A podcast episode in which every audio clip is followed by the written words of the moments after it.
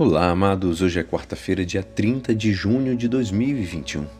E hoje a nossa igreja nos convida a meditar juntos o Evangelho de São Mateus, capítulo 8, versículos 28 a 34. Naquele tempo, quando Jesus chegou à outra margem do lago, na região dos Gadarenos, vieram ao seu encontro dois homens possuídos pelo demônio, saindo dos túmulos eram tão violentos que ninguém podia passar por aquele caminho. Eles então gritaram: Que tens a ver conosco, filho de Deus? Tu viestes aqui para nos atormentar antes do tempo? Ora, a certa distância deles estava passando uma grande manada de porcos. Os demônios suplicavam-lhe: Se nos expulsas, manda-nos para a manada de porcos. Jesus disse: Ide.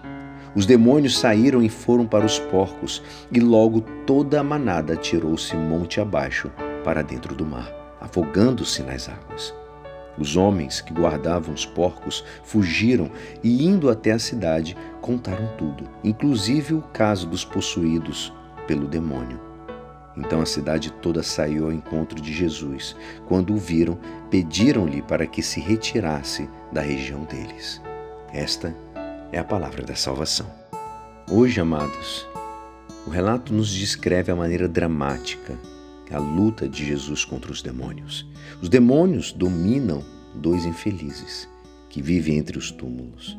Por causa da possessão, os dois são muito violentos e não deixam ninguém cruzar o seu caminho. Jesus se aproxima deles e os demônios sentem a presença daquele que é mais forte do que eles. Começa então um ataque verbal dos demônios contra Jesus. Os demônios querem amedrontar, mostrando que conhecem o nome de Jesus. Chamam-no de Filho de Deus. Trata-se de uma confissão de fé demoníaca. Confissão de fé pesarosa e impotente.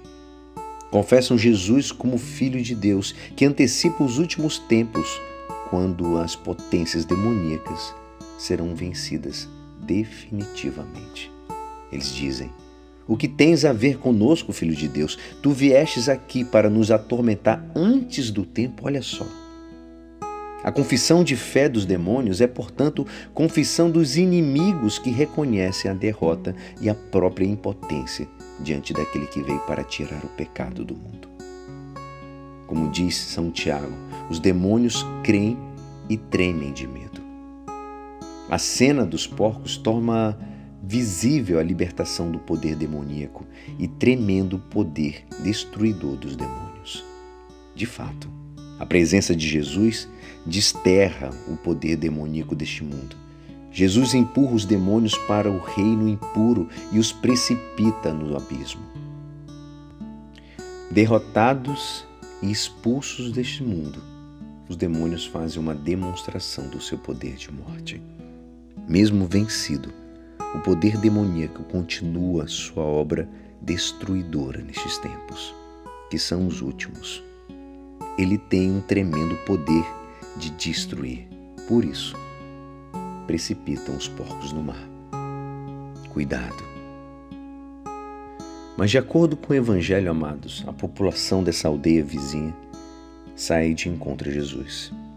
Quando o viu, suplicou-lhe que deixasse aquela região. Devia ter sido um momento bem difícil, triste para Jesus. Em troca da libertação das pessoas, outros impediram Jesus de anunciar a boa nova naquela região. Ingratidão. Aprendamos com este episódio e agradecer a Deus pelos benefícios que recebemos. Tudo é divina providência.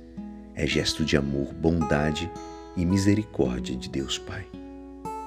Que é assim, esperançoso que esta palavra poderá te ajudar no dia de hoje que me despeço. Meu nome é Alisson Castro e até amanhã. Amém.